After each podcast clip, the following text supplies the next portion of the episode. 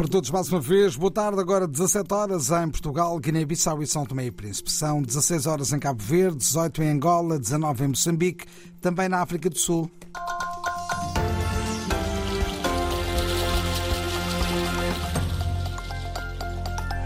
Agora os temas fortes da atualidade. O governo moçambicano admite declarar o estado de emergência na província de Cabo Delgado. Passado dois anos sobre a guerra na Ucrânia, a União Europeia declara o apoio total a Kiev.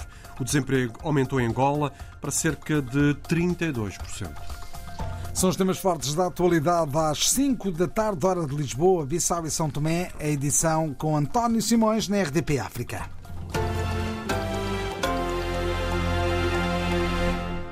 O governo moçambicano equaciona eh, a possibilidade de, de declarar o estado de emergência para a província de Cabo Delgado, no norte do país, devido ao aumento da violência extrema. A possibilidade da Orfeu de Lisboa foi avançada pelo Primeiro-Ministro Adriano Maleiano, para quem a situação vai ainda ser avaliada pelo Executivo. O assunto será ainda discutido na sessão de terça-feira do Conselho de Ministros, garante o Primeiro-Ministro, para quem a situação em Cabo Delgado está a preocupar. A declaração do estado de emergência é uma das propostas que deverá estar em cima da mesa. Por exemplo, a declaração de alerta, então vamos, vamos discutir na sessão do Conselho de Ministros qual é a melhor. Mas enquanto isso não acontece, o INGD está no terreno a funcionar para, uh, pelo menos, as questões humanitárias uh, serem uh, acauteladas. Para já, Adriano Maliane lança o apelo à comunidade internacional para que apoie as milhares de famílias que fogem dos ataques extremistas e encontram segurança na província de Nampula. Nós estamos preparados para a, época chuvosa. Agora, isto vai necessitar, como eu disse, está necessitando, apoios eh, adicionais. E temos eh, feito tudo o que tem sido feito, nesse caso usando também os nossos parceiros. Só na província de Nampula, a nova vaga de deslocados internos dos últimos ataques registrados no posto administrativo de Mazese, no distrito de Chiura, na semana passada, ascende já aos 20 mil. O governo moçambicano admite assim avançar para o estado de emergência em Cabo Delgado devido ao aumento da uh, violência. Na véspera dos dois anos de guerra na Ucrânia, os líderes das instituições europeias declaram o apoio total a Kiev. Numa declaração conjunta, garantem que não vão desistir de responsabilizar o presidente russo e reafirmam o apoio militar à Ucrânia. Amanhã, a presidente da Comissão Europeia, Ursula von der Leyen, vai estar em Kiev, como nos dá eh, conta, a partir de Bruxelas, a correspondente da Antena 1, Andréa Neves. Por motivos de segurança, não foi divulgado o programa, mas está confirmado que a presidente da Comissão Europeia vai estar amanhã em Kiev para marcar os dois anos da invasão russa. Hoje, numa declaração conjunta dos presidentes do Conselho Europeu, da Comissão e do Parlamento, a que se juntou o chefe da diplomacia europeia, a União reforça o apoio total à Ucrânia.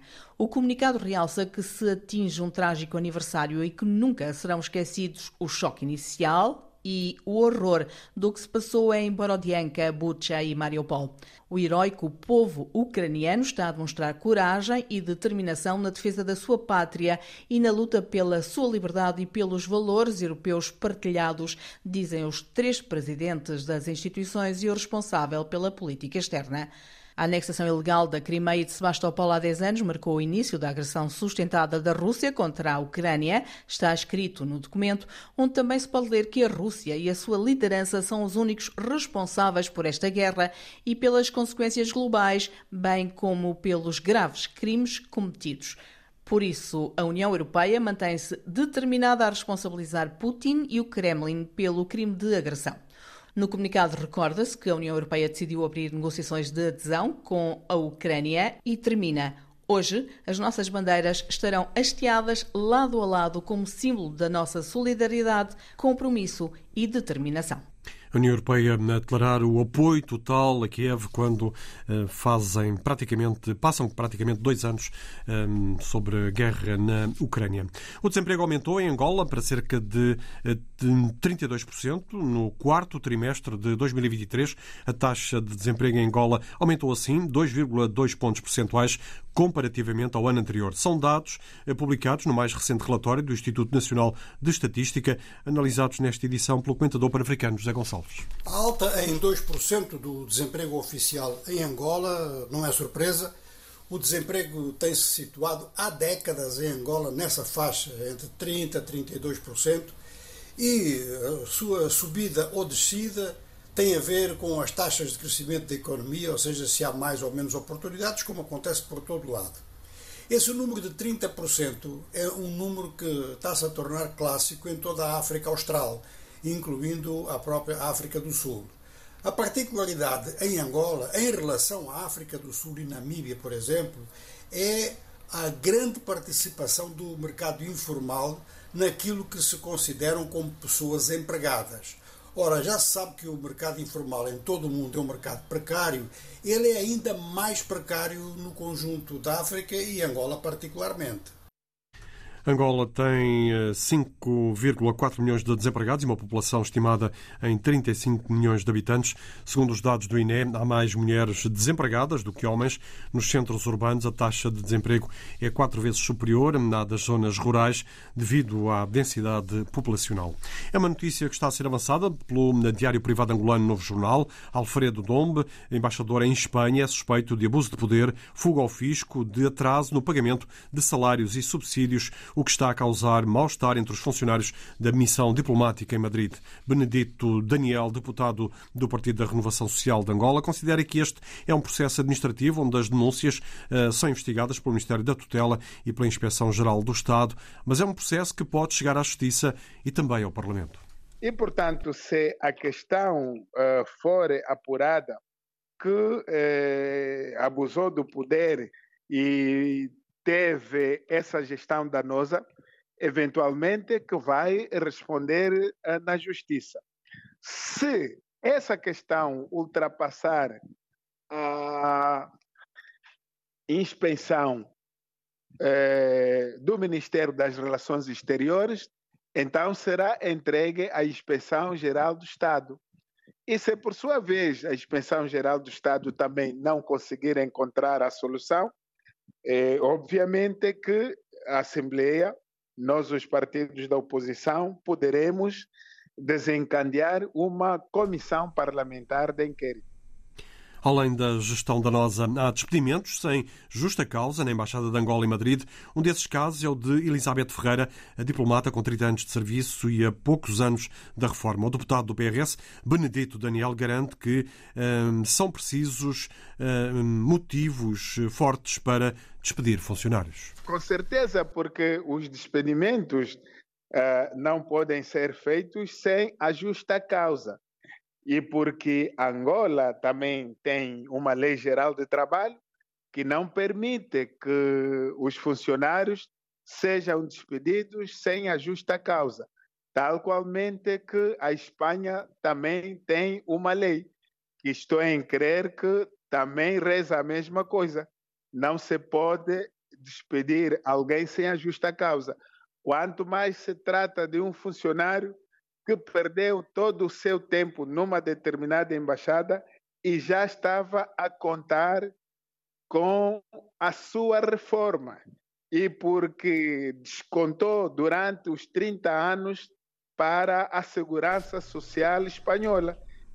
Ainda sobre os despedimentos, na missão diplomática de Angola em Madrid, eh, uma governante da residência do embaixador e o motorista, ambos espanhóis, processaram o Estado eh, angolano, alegando despedimentos sem justa causa. O líder do Partido da Unidade Nacional da Guiné-Bissau quebrou o silêncio e falou hoje da atual situação política, económica e social do país. Em conferência de imprensa, Idrica Jaló apela à classe política para que crie condições eh, para que haja paz social no país e ao governo governo eh, no sentido de baixar todas as taxas. Fátima Camará. O apelo de Idrissa Diallo acontece a menos de um mês para o início da campanha de comercialização da castanha de caju, maior produto de exportação na Guiné-Bissau. É importante que o Estado baixe, no máximo, todas as taxas e que a classe política baixe a atenção, no máximo, para podermos fazer desta campanha uma campanha bem sucedida. Côte d'Ivoire, que é o primeiro produtor do mundo primeiro produtor, naturalmente, da nossa sub-região, abriu a campanha ontem com preço a produtor de 275 francos, isso não é uma boa notícia. Burkina, um pouco mais, 5 francos mais, acho. Esses países não são dependentes de taxas como a Guiné-Bissau. Tomando em conta nossas fragilidades, não acrescentar uma crise política sobre isso. Isso seria um desastre para a economia. O líder do partido extra-parlamentar notou que uma das fragilidades do Estado guineense deve-se à grande dependência das taxas impostas à produção e comercialização da castanha de caju. Associa-se ainda este facto, segundo Idrissa Yaló, a fragilidade da classe empresarial guineense em adquirir a castanha de caju junto ao produtor para revender aos empresários estrangeiros, contrariamente à realidade nos outros países da sub-região, na qual faz parte a Guiné-Bissau. Torna o país totalmente dependente do comprador estrangeiro. Se tomamos em conta esses diferentes elementos que fragiliza nossa capacidade de negociar em termos de preço, porque o mercado é aberto. Se acrescentamos nisso um fator de instabilidade política, então tornamos a campanha totalmente uh, sem sucesso.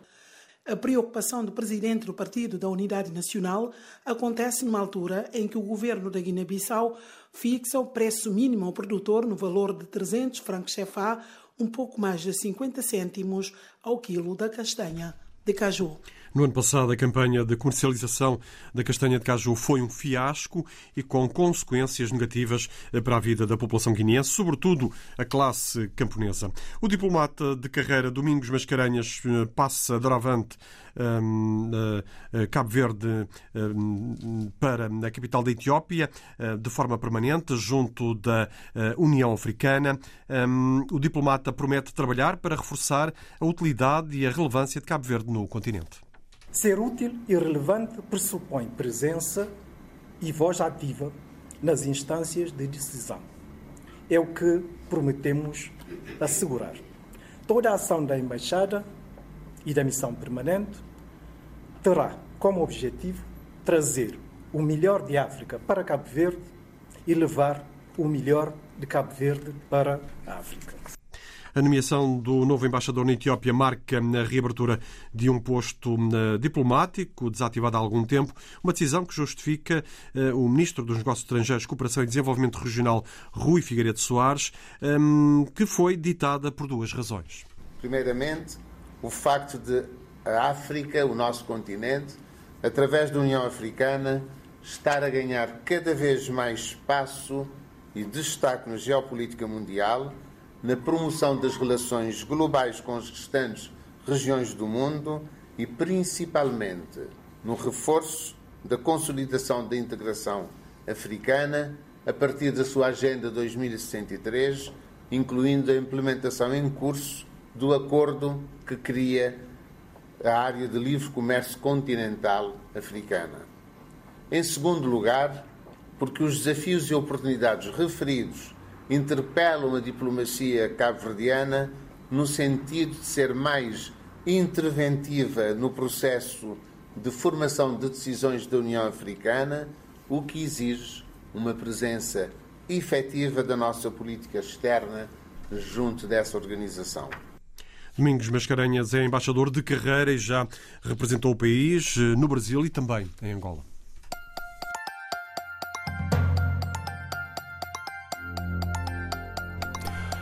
Jornal com edição de António Simões. Mais informações em rdpafrica.rtp.pt.